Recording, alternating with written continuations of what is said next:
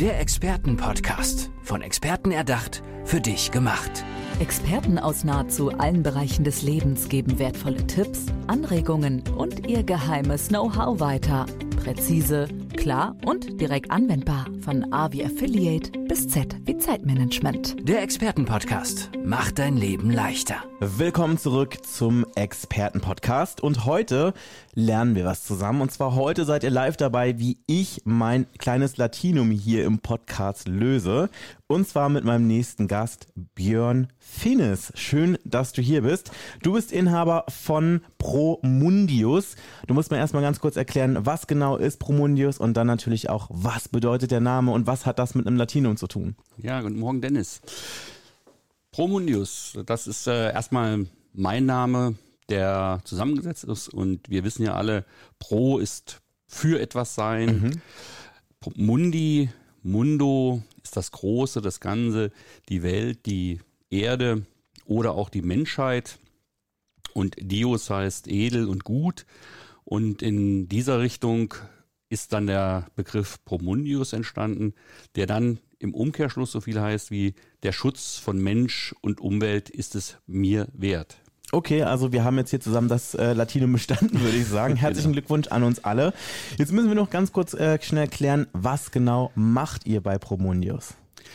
Wir unterstützen Unternehmen äh, darin, dass sie keine Unfälle haben, dass sie keine Schwierigkeiten haben mit Behörden, mit Berufsgenossenschaften, wenn dort ähm, Kontrollen stattfinden.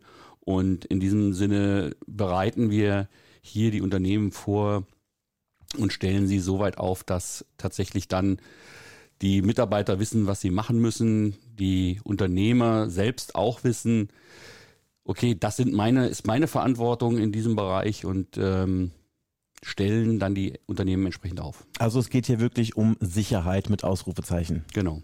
Okay, dann lass uns doch mal vielleicht ganz kurz die, ja, ich sag jetzt mal, die landläufigsten Fehler irgendwie aufdecken, die du so im B2B-Kontext siehst. Also wo sind denn so die größten Gefahrenquellen, die du entdeckst, wenn du in ein Unternehmen reingehst? Vielleicht gibt es ja irgendwelche Sachen, die du immer und immer und immer wieder siehst und dir denkst, Leute, es ist 2023, es sollte sich mittlerweile rumgesprochen haben. Ja, das ist äh, korrekt. Also wenn man jetzt mal klassisch schaut und äh, mal so ein bisschen in diese Rechtsprechungsthematik reingeht, dann stellen wir immer wieder fest, okay, die Unternehmer wissen vom Grundsatz erstmal gar nicht, was sie so richtig machen müssen. Und mhm. da starten wir zum einen, wenn etwas passiert, dann wird die Staatsanwaltschaft vor der Tür stehen und wird fragen, Mensch, wo ist denn eure Gefährdungsbeurteilung? Mhm. Oder sind denn deine Mitarbeiter unterwiesen, geschult in dem, was sie tun? Wir sprechen jetzt aber ganz kurz, wenn du sagst, etwas passiert von einem Unfall zum genau. Beispiel. Also irgendjemand stürzt über ein Kabel, Kabel über eine Stolperfalle quasi. Ja, genau. Okay.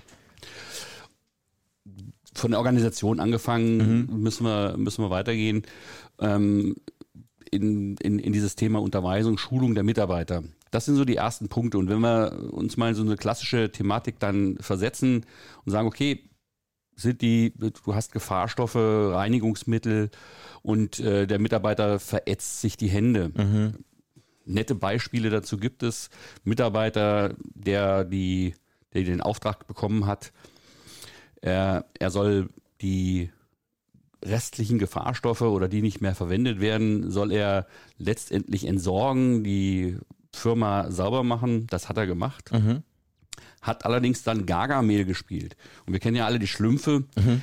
Und Gargamel, der Zauberer, hat ja alles in einen Pott geschüttet. Mhm. Und auch das hat der Kollege gemacht.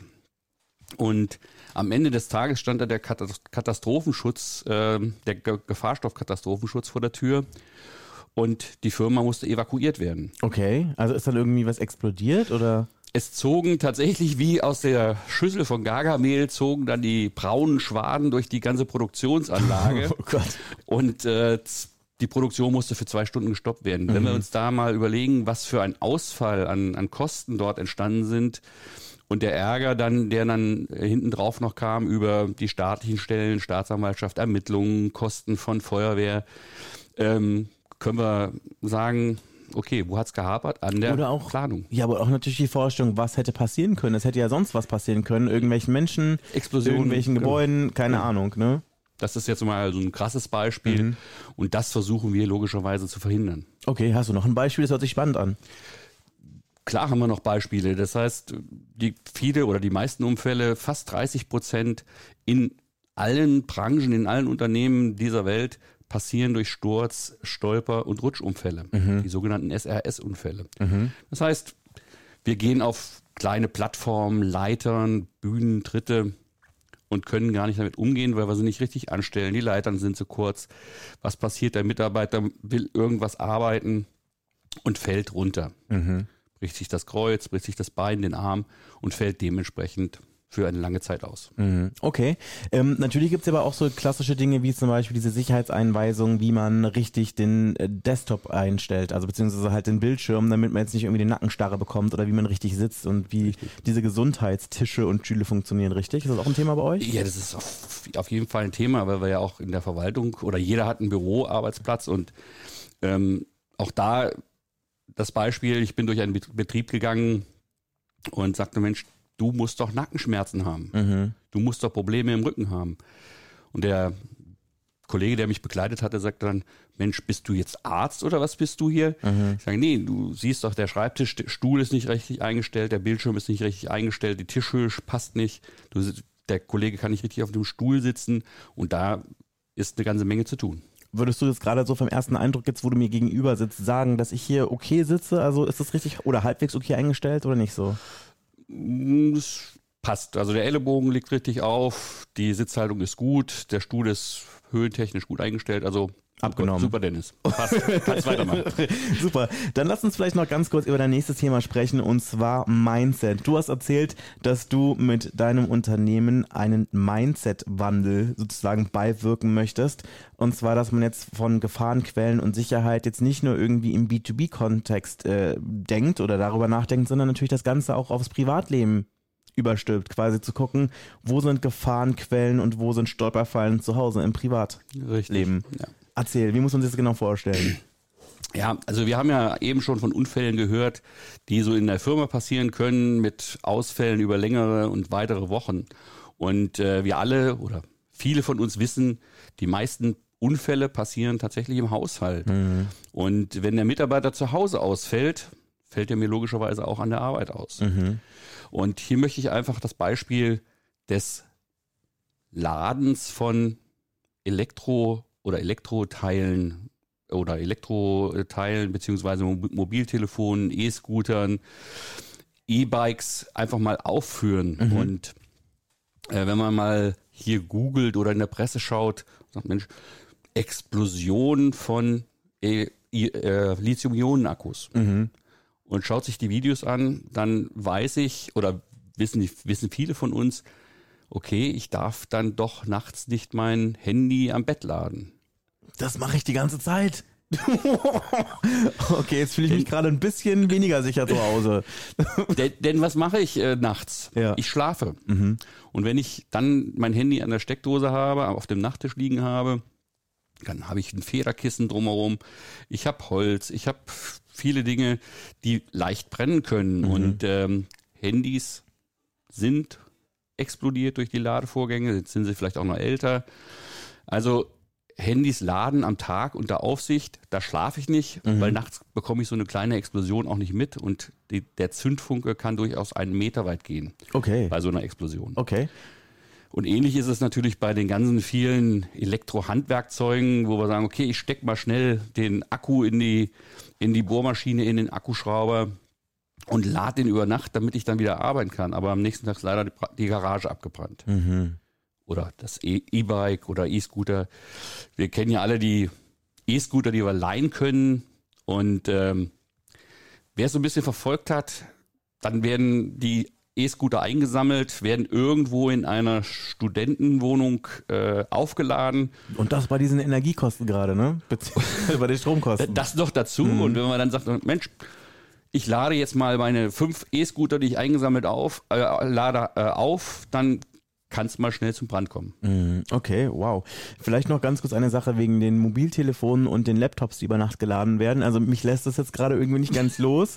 Ähm, ich frage mich dann natürlich auch so, okay, so angenommen, jetzt fängt irgendwie so ein Ding an zu brennen, ne? In der Nacht. Und das ist eingesteckt in die Elektrizität. Dann sollte ich das ja sicherlich nicht auch mit Wasser, mit Wasser löschen, richtig? Das können wir mit Wasser löschen, Mhm. weil wir sprechen hier nicht von Hochspannung, wir sprechen von äh, 220 Volt, 240 Volt und die darf ich durchaus bei einer gewissen Entfernung auch mit Wasser löschen. Also aber, einen Eimer und Wasser werfen, so ein bisschen. aber Dennis, eine Frage noch an Ja. dich. Du hast doch bestimmt einen Feuerlöscher. Nein. Nein, Und wenn du die, die Story jetzt gehört hast von dem Handy im Schlafzimmer, wo würdest du denn jetzt deinen Feuerlöscher positionieren? Ich bin tatsächlich überfragt. Also ich meine, ich kenne das ja, wenn ich irgendwie in einem Office oder so bin, dass die Dinge immer in Türnähe sind. Das ist richtig. Aber jetzt überlegen wir nochmal, wann passieren denn die meisten Brände? Nachts? Nachts. Ich weiß es nicht, ich rate jetzt Wo, gerade einfach meisten, wo mal. sind die meisten Schlafzimmer? Sag du es mir. Ich weiß nicht, wo Die sind sind denn? meistens im zweiten Stockwerk. Also ich gehe so. die Treppe hoch. Achso, wenn wir jetzt von, von wenn wir jetzt von eigenen Häusern ausgehen. meinst eigenen du? okay. Häusern, ja. Oder auch wenn wir jetzt äh, im, in einer Mietswohnung im, im dritten, vierten Stock wohnen. ja. Ähm, wo sollte denn so ein Feuerlöscher dann sein, wenn's, wenn du dein Handy nachts am Bett lädst? Du willst ja wieder rauskommen aus deiner Wohnung. Also sagt man, stell dir einen Feuerlöscher in das Schlafzimmer, wenn es zu heiß wird. Okay, ich weiß nicht, ob das angebracht ist, dass ich gerade lache, aber ich tue es einfach mal. Okay, ich werde ich, ähm, äh, äh, reichen diese kleinen Dinger, weil ich meine, diese großen Dinger, das nimmt ja schon ganz schön viel, ähm, ganz schön viel Platz weg. Das ist die nächste gute Frage, die natürlich viele äh, auch fragen. Was glaubst du denn, wie lang so ein Feuerlöscher nachher auch löscht, wenn wir von so einem großen Feuerlöscher, den du überall hängen siehst, reden? Schätz, Mhm. schätz einfach mal. Also wie viel, wie viel, wie viel, wie viel, wie viel Löschflüssigkeit Wie da drin viele ist? Sekunden, wie viele Minuten? Ich nehme mal an, das wird nicht so viel sein, weil da bestimmt relativ viel auf einmal rauskommt. Ne? Schätz doch einfach mal. Eine Minute? Hm, ah, weniger. 30 Sekunden? 20 Sekunden sagt man maximal. Bei diesen großen Dingern. Und dann kannst du dir vorstellen, was du damit löschen kannst. Du kannst den ersten Moment natürlich ausführen, ähm, aber so schnell wie möglich ins Freie Feuerwehr anrufen und natürlich auch die Nummer wissen. Mhm. Ich fühle mich jetzt gerade irgendwie noch ein bisschen unsicherer zu Hause.